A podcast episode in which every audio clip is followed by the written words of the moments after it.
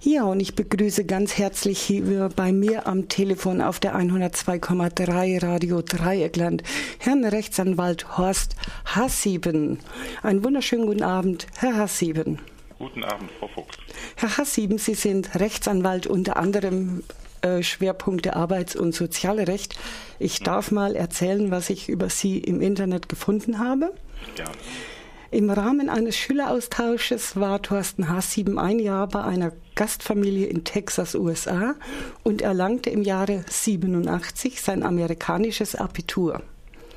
1989 legte er dann auch das deutsche Abitur ab und verfolgte zunächst eine erfolgreiche Karriere in mehreren international tätigen Einzelhandelsfirmen in Deutschland. Im Rahmen des Aufbaus eines Joint Ventures ging er 97 zwei Jahre nach Polen und arbeitete in einem internationalen Unternehmen. Dort war er mit dem Aufbau der Organis Organisations- und Revisionsabteilung betraut.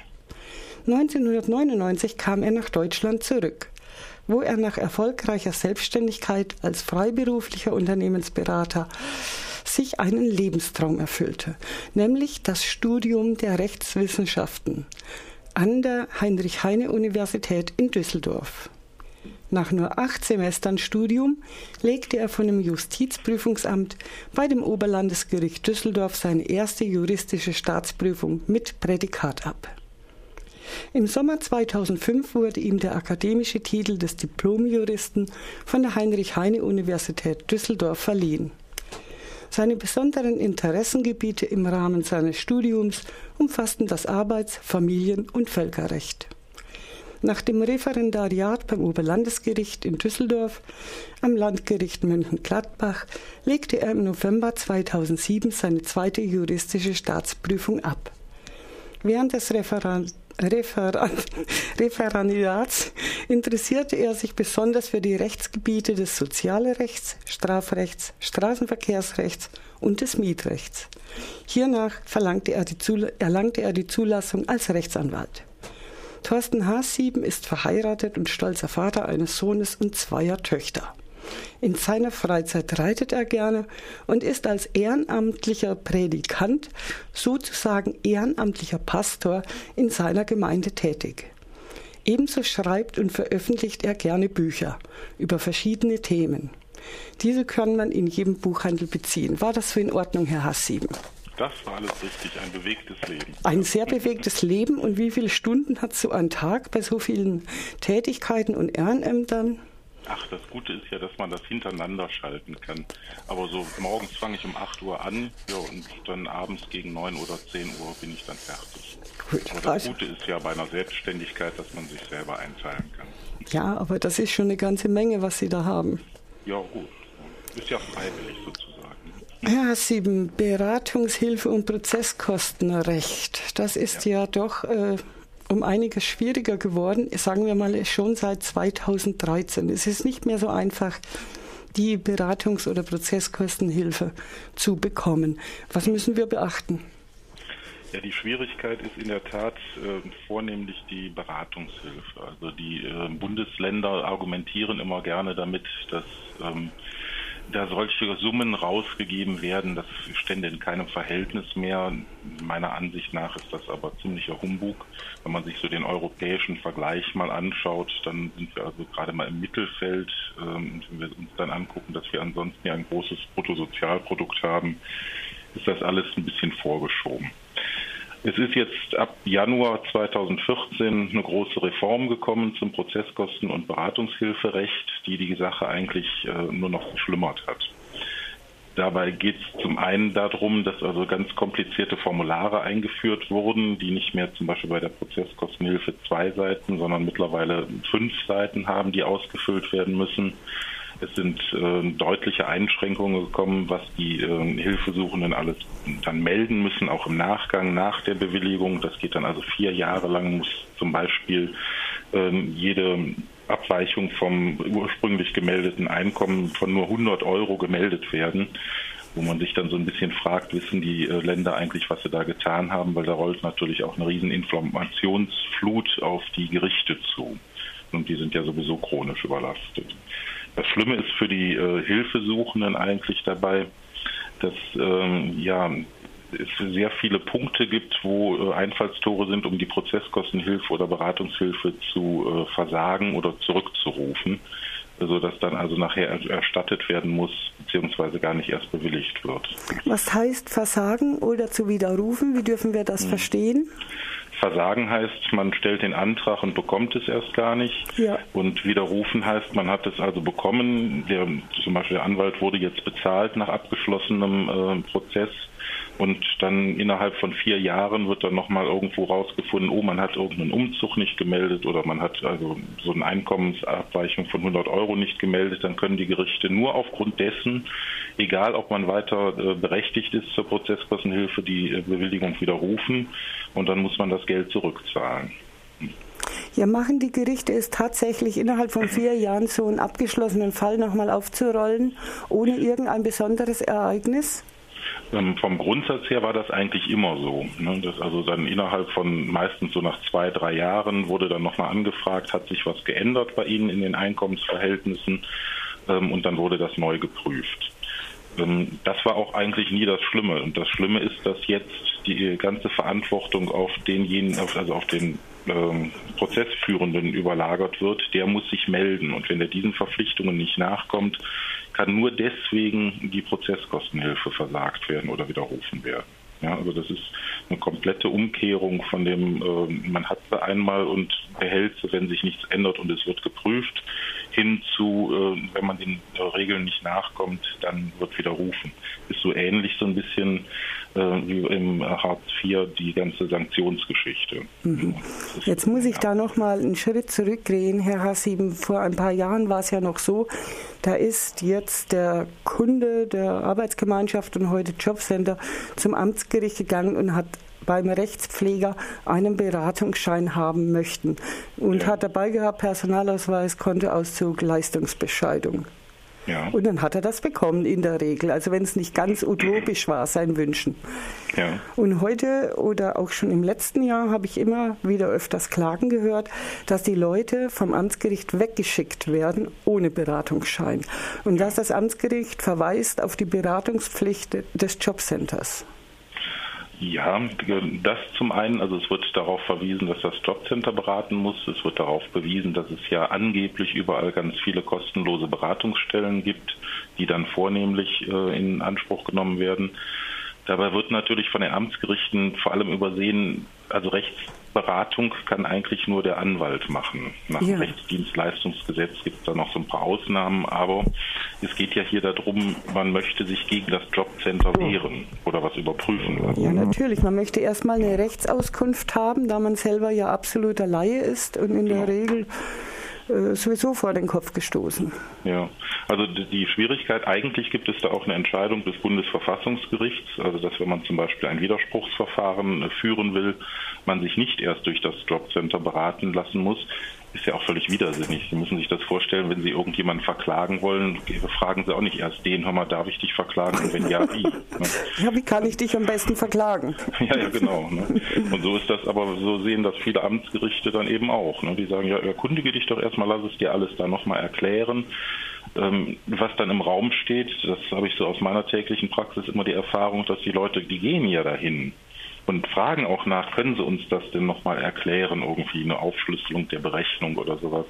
Ähm, und kriegen dann die lapidare Antwort, ist schon alles richtig so und ähm, brauchen Sie jetzt nicht nochmal überprüfen. Das ich habe jetzt noch Fehler, ne? in keinem Fall gehört, dass vom Jobcenter oder damals Arbeitsgemeinschaft aus freiwillig oder eine umfassende und eine rechtsumfassende Erklärung oder gar Beratung stattgefunden hätte. Also das wäre mir völlig neu. Es gibt es einzeln. Also ich nenne das immer dann die Yetis unter den Jobcentern, einmal gesehen und nie wiedergekehrt. Ähm, das kommt schon mal vor. Ne? Also ich, ich, will da jetzt auch nicht äh, insgesamt sagen, die Jobcenter machen alle schlechte Arbeit, aber es ist einfach ein Massengeschäft und da fallen Fehler an. So. Ähm, jetzt muss man unterscheiden. Es gibt viele Leute, die äh, sich schon selbst erkundigt haben und wissen, okay, da kann was nicht stimmen. Da spreche ich nochmal vor. Ist ja vielleicht auch erstmal die richtige Lösung. Problematisch bei der Sache ist natürlich, wenn man dann feststellt, es stimmt was nicht, und die Behörde hat aber die Beantwortung so lange rausgezögert, dann ist man erstmal über diese äh, vier Wochen, äh, ein Monatsfrist hinweg, wo man keinen Widerspruch mehr einlegen kann. Ähm, das ist so eine Sache, also es steht unter vielen Bescheiden dann neuerdings sowas drunter, ja, sprechen Sie uns erstmal an, ähm, dann reden wir mal miteinander, aber die Frist wird dadurch nicht verlängert. Und dann kriegen Sie einen Termin irgendwo in drei Wochen. Das ist natürlich ein ziemliches Beschneiden der Rechte von den Hilfebedürftigen. Mhm.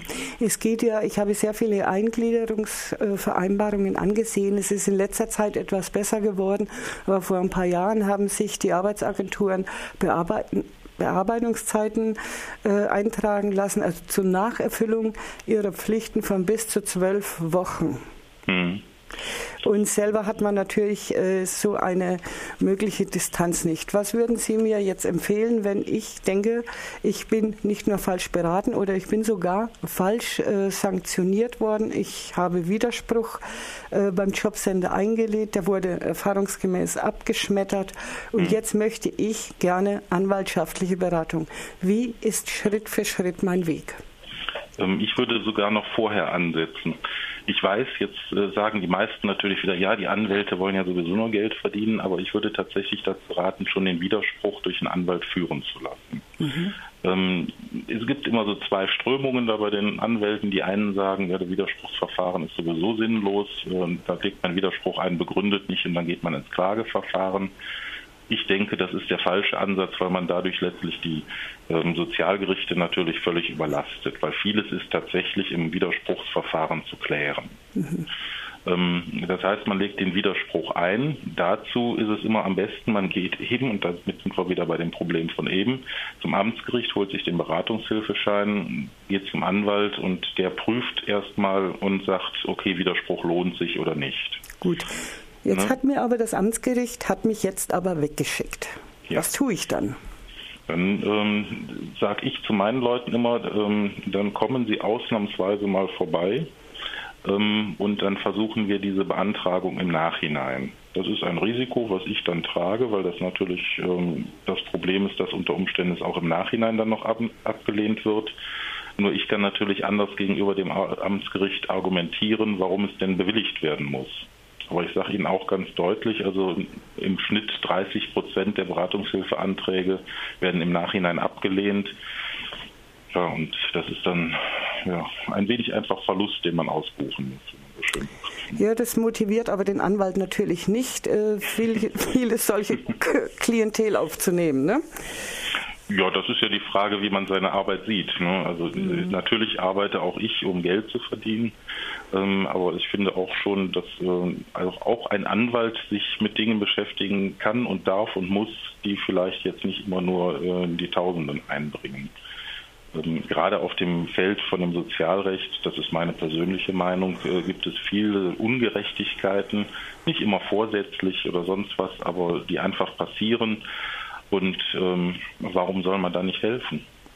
Jetzt will ich aber nochmal zurück. Ich will es ganz ja? genau wissen, Herr Sieben. Also ich gehe jetzt, ich habe hier eine Sanktion bekommen, die finde ich für völlig ungerechtfertigt, denn ich habe einen wichtigen Grund gehabt, ja. habe den auch vorgetragen, den haben die zum Beispiel bei uns verlieren sie immer so viele Unterlagen oder Notizen. Ich weiß nicht, wie es woanders ist, aber ich finde diese Sanktion nicht gerechtfertigt. Gehe jetzt mit meinen Unterlagen zum Amtsgericht, zum Rechtspfleger und der will mich wegschicken. Ja. Ja, lasse ich mich dann wegschicken oder kann ich seinen Vorgesetzten sprechen? Ähm, man kann natürlich versuchen, erstmal vor Ort es zu klären, unter Umständen den Vorgesetzten sprechen, wobei man dabei wissen muss, also Rechtspfleger sind in diesen Entscheidungen genauso unabhängig wie Richter, die haben da keinen fachlichen Vorgesetzten. Aha. Man könnte theoretisch dann in Beschwerde gehen, ähm, beziehungsweise sie heißt hier Erinnerung. Ähm, dann wird es irgendwann von einem Richter entschieden. Meistens ist aber dann die Widerspruchsfrist vorbei, bis man überhaupt mal die Beratungshilfeschein hat. Okay. Ähm, also ich sage immer zu den Leuten, gehen Sie bitte trotzdem erstmal zum Amtsgericht, auch wenn die Erfahrung ist, ich kriege das nicht, und lassen Sie sich auch von mir aus auf einen kleinen Zettel bestätigen, Sie waren da und ähm, haben das versucht zu beantragen. Das machen die meisten Rechtspfleger, dass die dann kurz da unten drunter einen Stempel setzen und sagen, Beratungshilfe abgelehnt oder sowas. Ähm, das ist für mich so ein bisschen die Sicherheit, dass die Leute natürlich auch nicht einfach nur kommen und sagen, ja, ich habe da nichts gekriegt, sondern mhm. eine gewisse Eigeninitiative ist natürlich auch erstmal gefordert. Gut. Also und dann, da, äh, wenn, wenn das aber alles weiter scheitert, dann sage ich zu den Leuten, kommen Sie her, bringen Sie alles mit, was Sie zur Beantragung der Beratungshilfe brauchen, kommen Sie rein, wir machen das dann im Nachgang und ich führe dann das Widerspruchsverfahren sozusagen erstmal auf eigenes Risiko. So, jetzt sind wir einen Schritt weiter. Jetzt haben wir mhm. gelernt, wir lassen uns auf jeden Fall unser, unser Vorstelligwerden beim Amtsgericht schon mal abstempeln mit Handzeichen bestätigen, mhm. gehen dann zu einem Anwalt unserer Wahl, legen mhm. und tragen vor. Wir legen die Unterlagen vor und tragen unser Begehr vor. Und der Anwalt sagt uns dann, hat, macht Sinn oder macht nicht Sinn. Richtig, genau. Wenn es keinen Sinn macht, dann ist es eben so, ne, muss man auch akzeptieren. Ähm, wenn es Sinn macht, dann wird Widerspruch eingelegt und dann läuft das Verfahren erstmal. Dann gibt es entweder eine Abhilfe oder eben einen ähm, abschlägigen Bescheid. Wenn die Abhilfe kommt, ist ja alles in Ordnung. Ähm, dann ist auch, sind letztendlich auch die Kosten geklärt. Wenn es abschlägig beschieden wird, muss man prüfen, ob man die weitere Klage will. Mhm. Und das ist dann im Grunde der nächste Verfahrensabschnitt. Mhm. Der Anwalt prüft also erstmal die Sachlage, bespricht mit mir, sagt mir, okay, da sehe ich eine Chance, wir gehen jetzt äh, an die Front oder wie, oder wir klagen gleich oder wie geht Richtig. das? Richtig. Ja. Also ich mache es immer so, dass ich die Leute dann auch zum Gespräch einlade. Also ich bin keiner von den ähm, Anwälten, die einfach sagen, schicken Sie mal rein und ich lege mal Widerspruch ein, sondern ich versuche es im Vorfeld auch zu schauen, ob es überhaupt Sinn macht. Äh, man muss ja auch die Behörden nicht unnötig da überlasten. Ähm, und dann ist natürlich ganz wichtig, dass die Leute einem auch wirklich das erzählen, was gewesen ist. Das ist muss ganz man klar. schon mal immer dazu sagen, manchmal fällt dann im Nachgang in der Akte auf, naja, also okay, ja. so ganz so war es vielleicht nicht. Aber das ist ein kleineres Problem. Ja, das ist aber auch ein ja. großes Problem in der allgemeinen erwerbslosen Beratung. Ich höre das immer wieder dass man erst so nach und nach dahinter kommt, äh, was tatsächlich los war. Das merkt man auch, wenn man Begleitungen zum Jobcenter zur Verfügung stellt und die auch tätigt. Ja, das Aber das ist natürlich schade. Ne? Ja. Aber das liegt in der Natur der Sache. Ne? Gut. Was würden Sie sagen, jetzt so von Ihrer Sicht her, die Klagen, die Sie einreichen, prozentual, wie viel Erfolg? Ach, das ist immer schwierig. Manchmal reicht man eine Klage ein für Grundsatzfragen. Äh, die sind meistens nicht ganz so erfolgreich, weil das Gericht sich irgendwo so eine generelle Meinung gemacht hat. Aber wenn man also mal will, also gut die Hälfte der Klagen werden eigentlich gewonnen. Mhm. Und wenn man sie verliert, wie sieht das finanziell dann aus? Wenn man sie verliert, ähm, ist es also erstmal dem Gesetz nach so, wenn man Prozesskostenhilfe bekommen hat, bezahlt auch die Prozesskostenhilfe bei verlorenem äh, Gerichtsverfahren den Anwalt. Ähm, wenn man natürlich erstmal gar keine Prozesskostenhilfe bekommt, dann steht man vor dem Problem, muss man den Anwalt eigentlich selber zahlen. Mhm. Also auch wenn man nichts hat. Auch wenn man nichts hat. Gut. Da ist es aber eben auch so, und deswegen finde ich das so wichtig, das Gespräch vorher zu führen, ja, dass Fall. man sagt, ne, das hat keine Aussicht auf Erfolg, dann braucht man auch gar nicht erst beantragen. Hm. Wie ist denn das eigentlich mit dem einstweiligen Rechtsschutz? Hat sich da jetzt was geändert? Gesetzt den Fall, ich habe jetzt hier eine 60 Prozent Kürzung, ja? Hm. Äh, davon kann ich ja überhaupt nicht leben. Oder es gibt ja auch 100% Kürzungen, dann wird ja, glaube ich, Kosten der Unterkunft auch nicht mitgezahlt. Ja, dann stehe ich ja da, also kurz vor der Obdachlosigkeit. Ja, das ist ein großes Problem. Das was machen Sie in solchen Fällen? Also die äh, Rechtsprechung ist da eigentlich mittlerweile sehr einheitlich, dass sie zumindest sagt, wenn die, die Sanktion berechtigt ist, sind also auch diese Kürzungen bis 100 Prozent äh, verfassungsgemäß. Was? Da kann man natürlich jetzt lange darüber diskutieren, ja. ob das wirklich so ist. Aber Fakt ist, die Gerichte halten sich erstmal daran. Ähm, die andere Sache ist, dass natürlich sehr viele Sanktionen, wenn nicht sogar der, der weit überwiegende Teil, einfach äh, rechtswidrig sind. Mhm. Und äh, da ist es dann so, dass die Gerichte im Moment so eine, ja, so ein Korridor, nenne ich das jetzt mal, haben. Zwischen 10 und 30 Prozent sagen die, das ist keine Eilsache. Mhm. Ja, das heißt, also, sie kriegen 30 Prozent gekürzt und dann je nach Sozialgericht, das hängt auch davon ein bisschen von ab, sagen die, ja, da können sie gerne ein Eilverfahren äh, anstreben, aber das kriegen sie nicht. Das hat Zeit, die Sache. Das ist natürlich ein Witz, ehrlich gesagt, aber ähm, so wird es eben auch da gehandhabt. Ne? Ähm, Ja. Ja, es wird ja immer von dem Existenzminimum gesprochen bei Hartz IV mhm. und wir fragen uns die ganze Zeit, wie man ein Minimum auf Null kürzen kann. Ja, von was lebt man dann bitte schön? Sie leben von der Hand in den Mund. Das Ach. ist einfach so zu sehen. Was, ja, was eine Erleichterung ist, die wir ja schon erkämpft haben, äh, ist, dass man sagt, also wenn Sie jetzt zum Beispiel eine Bedarfsgemeinschaft haben von drei Personen und einer davon bekommt eine Sanktion zu 100 Prozent von mir aus dann darf der Anteil der Kosten der Unterkunft, der auf diesem dritten Feld nicht mit gekürzt werden, weil sonst die anderen beiden ja faktisch auch in die Obdachlosigkeit liefen. Ja, mitleiden müssen, obwohl sie nichts gemacht haben. Genau. Also das ist mittlerweile schon mal durchdekliniert, dass man das nicht mehr darf. Aber wenn Sie alleinstehend zum Beispiel sind, dann haben Sie das Problem, und dann ist es ja nach dem neuen Mietrecht, das muss man jetzt auch sehen, ähm, ist es ja so, dass bereits nach einem Monat schon äh, unter Umständen der Vermieter die fristlose Kündigung erklären kann. Und dann muss man im Nachgang sich dann wieder mit so Krücken behelfen, dass man sagt, okay, wenn die Obdachlosigkeit droht, dann kann die, können die Kosten der Unterkunft wieder als Darlehen übernommen werden. Also das ist alles irgendwie ein gewisser Wahnsinn, der da in der Methode steckt. Aber man muss einfach sagen, so funktioniert es eben. Gut. Jetzt machen wir ein kleines Päuschen. Ja. Damit das mal sacken kann und dann sprechen wir gleich weiter. Bleiben Sie bitte in der Leitung. Hm? Ja, Herr Hassieben, dann sind wir mal zurück. Ja. Sie sind auch wieder da.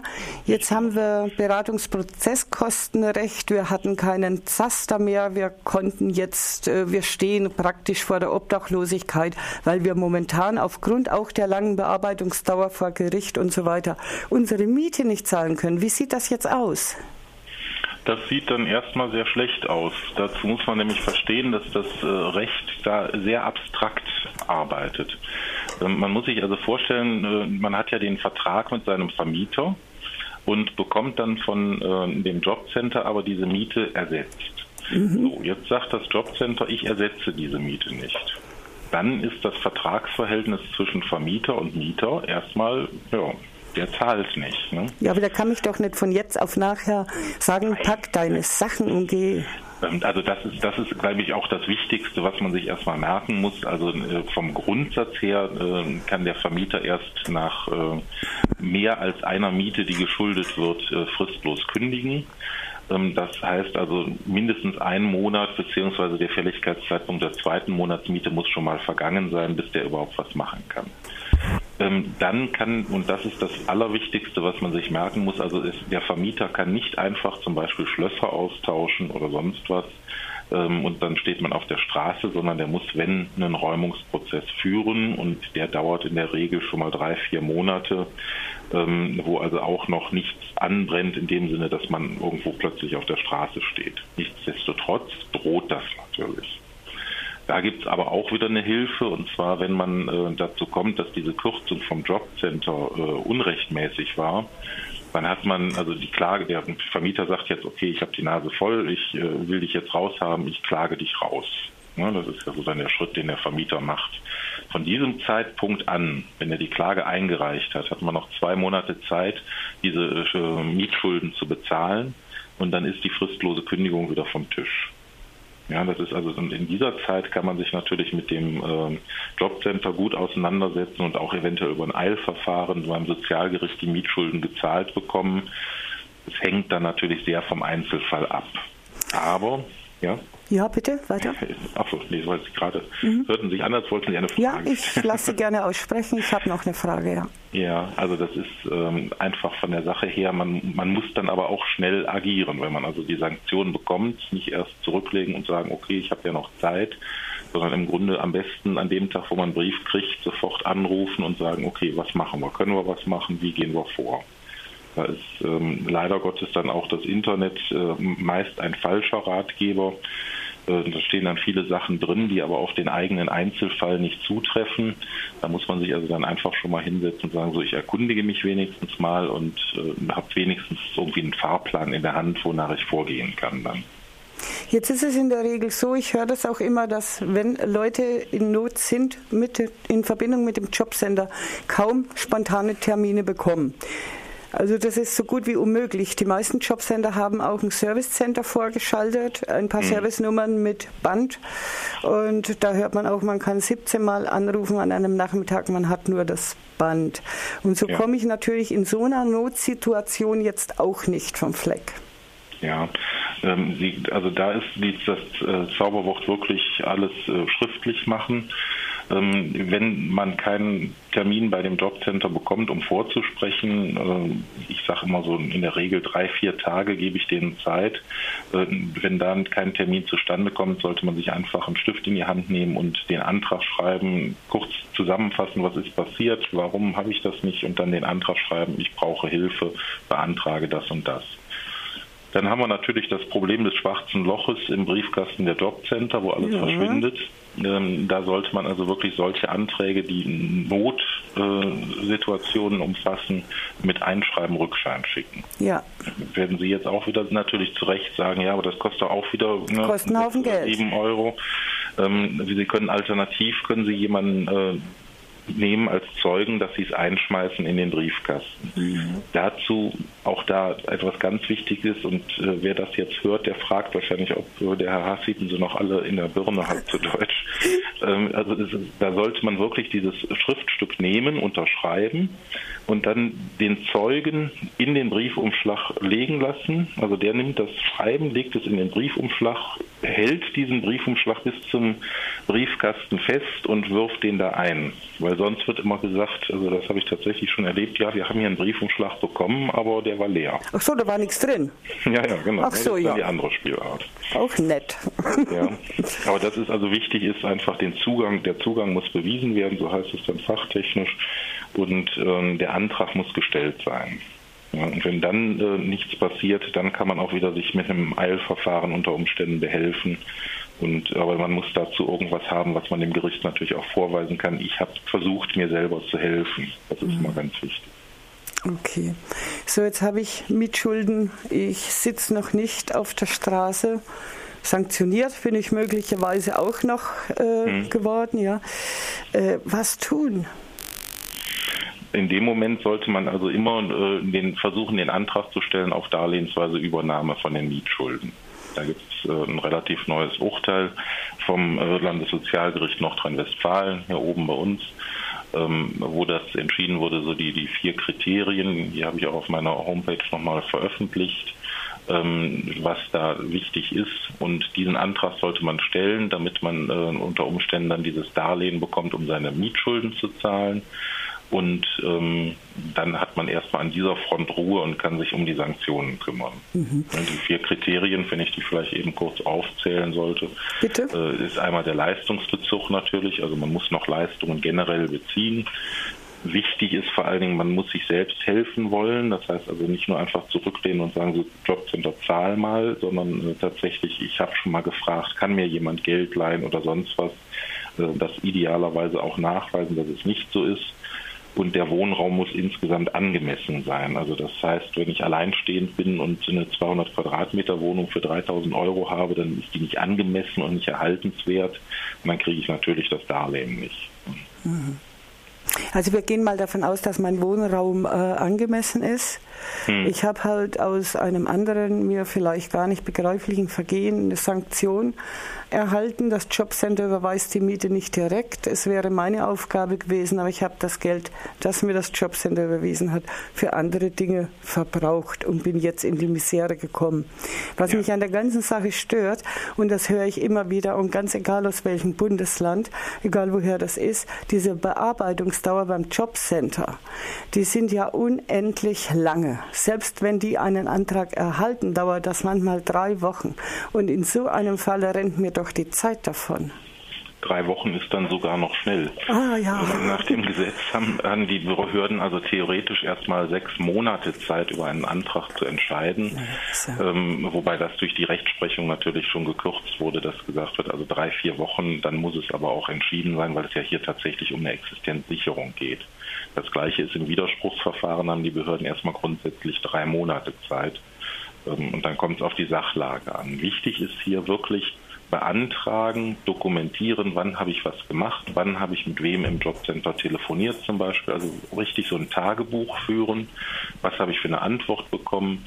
Wenn ich persönlich vorspreche beim Jobcenter, immer darauf achten, dass eine Aktennotiz gefertigt wird von dem Sachbearbeiter, die ich unterschreibe mit, ähm, sofern so richtig ist natürlich nur, und die auch zur Akte genommen wird. Und ich möchte gerne eine Kopie dann natürlich haben von der ähm, Aktennotiz, damit auch ich das nachweisen kann. Mhm. Wenn man das relativ lückenlos hat, ähm, dann kann man bei Gericht auch im Eilverfahren sagen, guckt mal Leute, das habe ich gemacht und ich muss das jetzt haben, das Geld, sonst fliege ich raus. Und dann sind die Gerichte auch äh, sehr nachlässig und sagen, okay, gucken wir mal und äh, gewähren eher die Leistungen. Sie haben eben so schön den Fall geschildert, naja, man hat das Geld für etwas anderes verbraucht. Ähm, da ist natürlich immer die große Frage, wenn das also vorsätzlich jetzt meinetwegen über drei Monate wurde die Miete nicht gezahlt, sondern ich habe, keine Ahnung, mir mehr oder weniger Luxus gegönnt, in Anführungszeichen.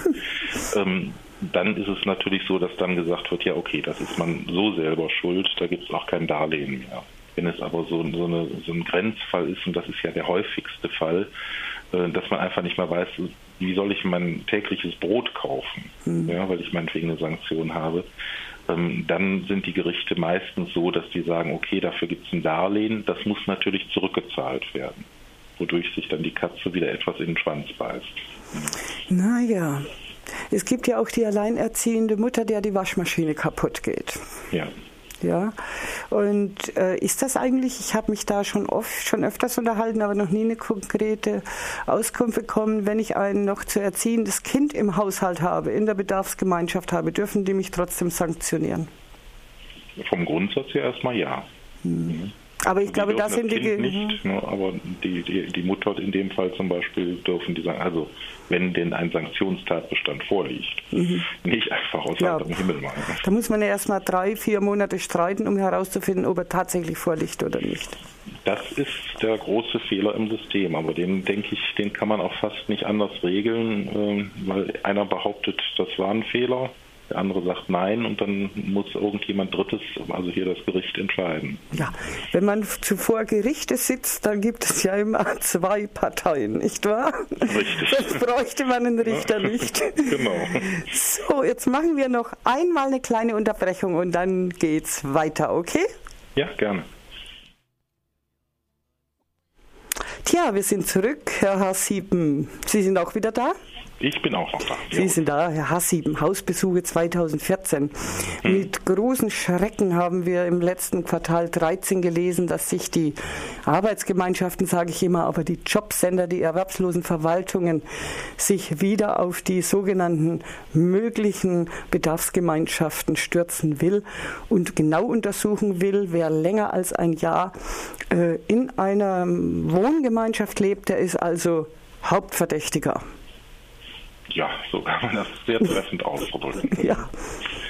Also diese sogenannten, man muss sich ja unterscheiden. Es ist also keine Hausdurchsuchung, wie sie meinetwegen die Polizei oder Staatsanwaltschaft durchführt. Ne? Also die, die kommt dann mit so einem Rollkommando nachts um halb drei oder tagsüber und äh, durchsucht erstmal alles. Ein Hausbesuch äh, vom Jobcenter ist eine ganz andere Situation. Das denke ich erstmal zur Beruhigung sollte man das sagen. Ähm, nichtsdestotrotz ist natürlich so die eigene Wohnung äh, das letzte Refugium, was man hat und wo man auch sehr ungern andere Leute reinlässt, vor allem dann, wenn die irgendwas kontrollieren wollen. Hm.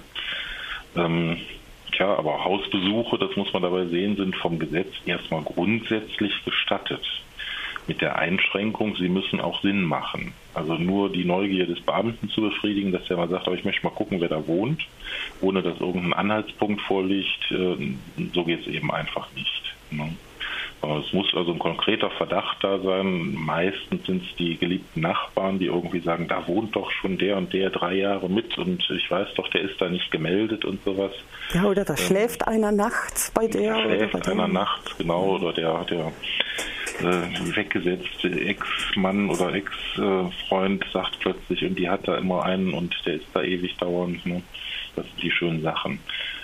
Die Behörde ist verpflichtet, es erstmal äh, zu ermitteln und ähm, dann muss die Behörde erstmal ihr Ermessen ausüben. Das heißt also, so viel, die muss sich hinsetzen und sagen, macht ein Hausbesuch hier wirklich Sinn?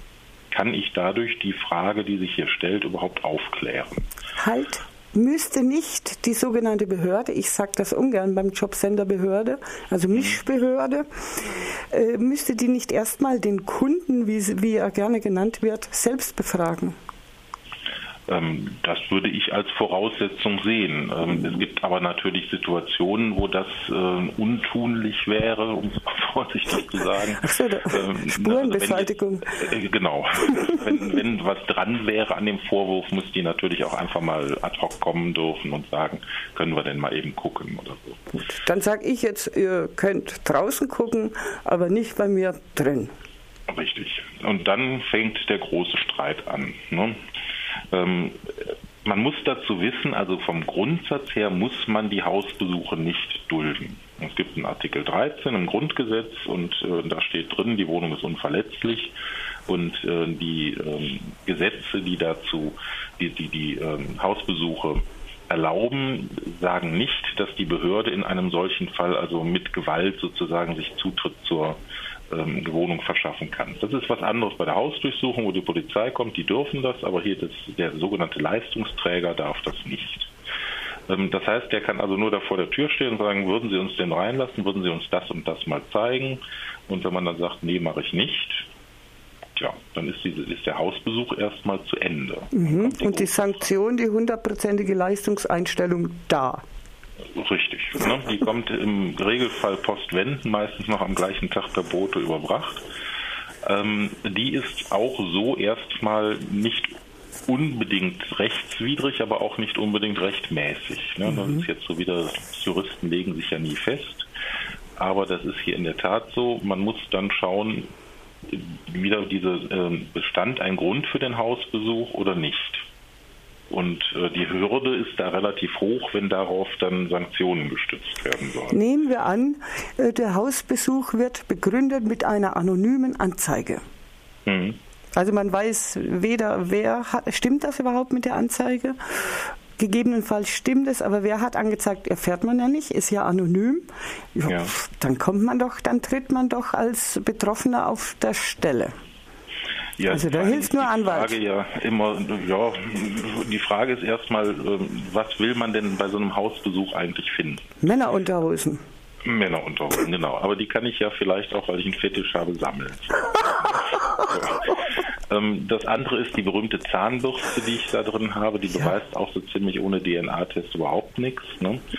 Ähm, also das sind alles so Sachen, wo ich mich dann immer frage, Mensch, was wollt ihr denn da sehen? Klar, wenn, wenn man jetzt in ein Haus kommt und äh, man erkennt auf den ersten Blick, da wohnen zwei Personen, obwohl nur eine Person da angeblich wohnt, ähm, dann sieht man das bei einem Hausbesuch auch. Ähm, die meisten dieser Fälle sind aber entweder ja dieses, diese anonyme Anzeige, wo man sowieso weiß, was soll der ganze Quatsch hier. Ähm, alternativ ähm, sind diese Sachen äh, dann irgendwie, wo einfach mal geguckt werden soll. So, und das sind im Grunde beides dann Sachen, wo man sagen muss, die sind eigentlich meines Erachtens erstmal nicht sanktionsbewehrt. Mhm. Da kann man aber lange drüber streiten. Natürlich, aber ich kann doch als alleinstehende Person einen Freund oder eine Freundin haben. Gelegentlich äh, darf der oder die bei mir übernachten. Das heißt noch lange nicht, wir sind eine Einstehensgemeinschaft. Nein, genau. Genau das ist es.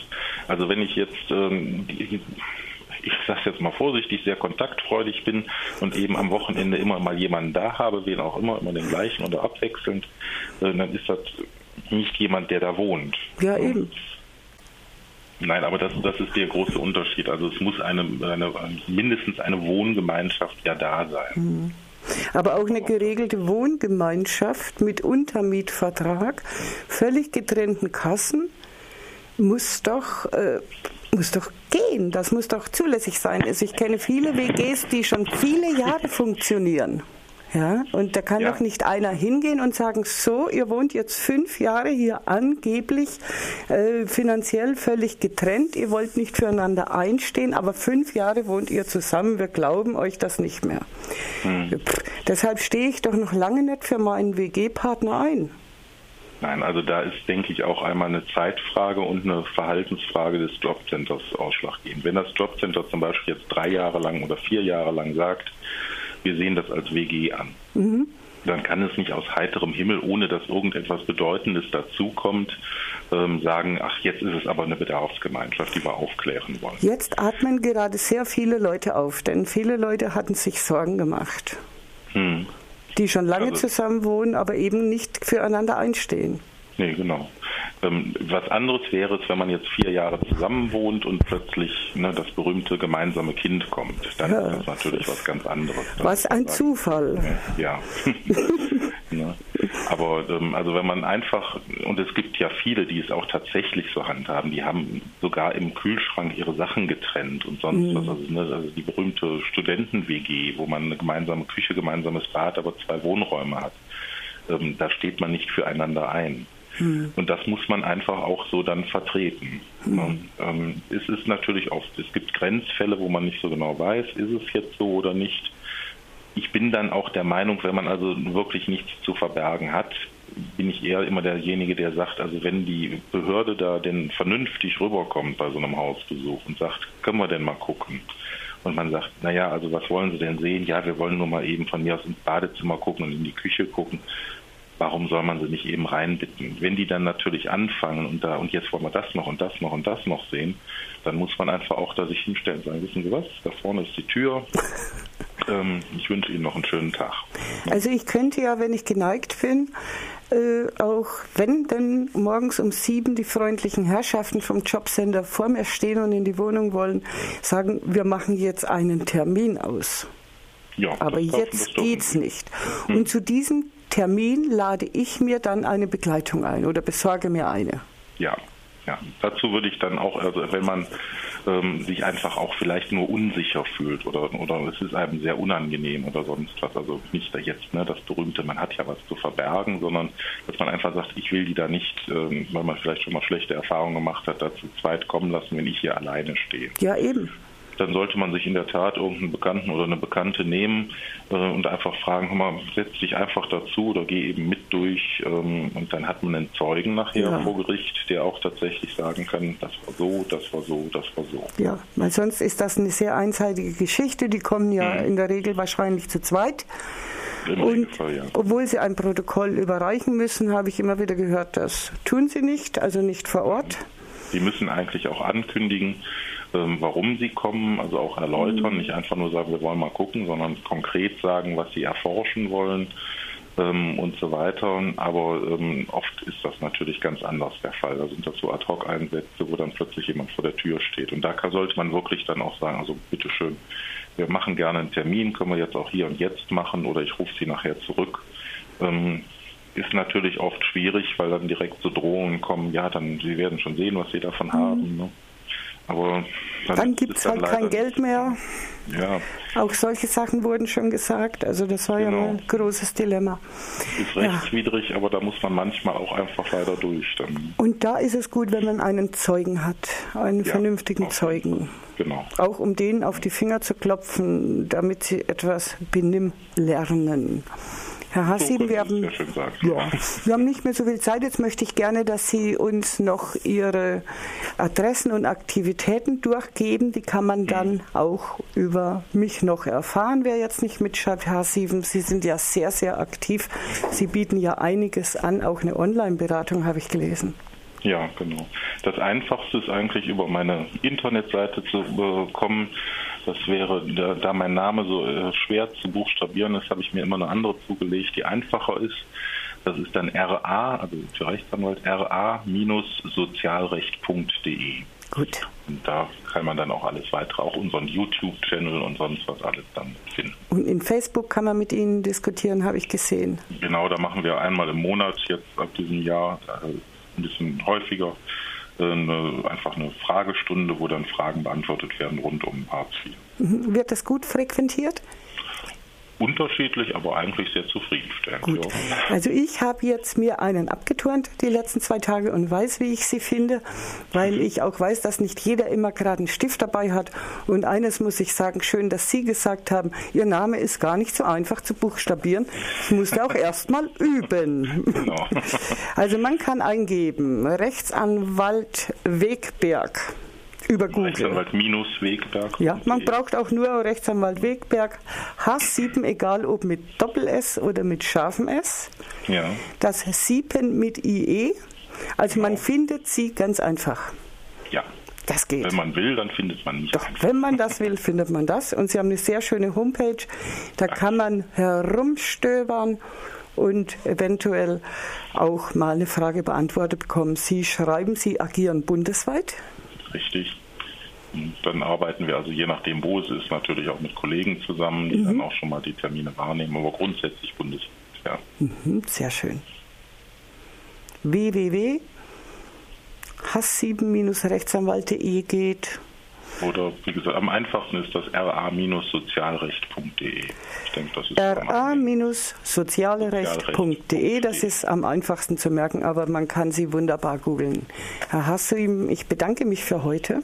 Ich habe zu danken für das freundliche Gespräch. Das war doch wirklich mal interessant. Und ich denke, wir haben nicht das letzte Mal miteinander gesprochen. Gerne. Ja, ich wünsche Ihnen einen wunderschönen guten Abend. Den wünsche ich Ihnen und, und natürlich allen Hörern auch. Danke sehr, da freuen wir uns und Sie hören nächste Woche von mir wegen der MP3. Gell? Dankeschön. Wiederhören. Okay, tschüss. tschüss Frau Vogt.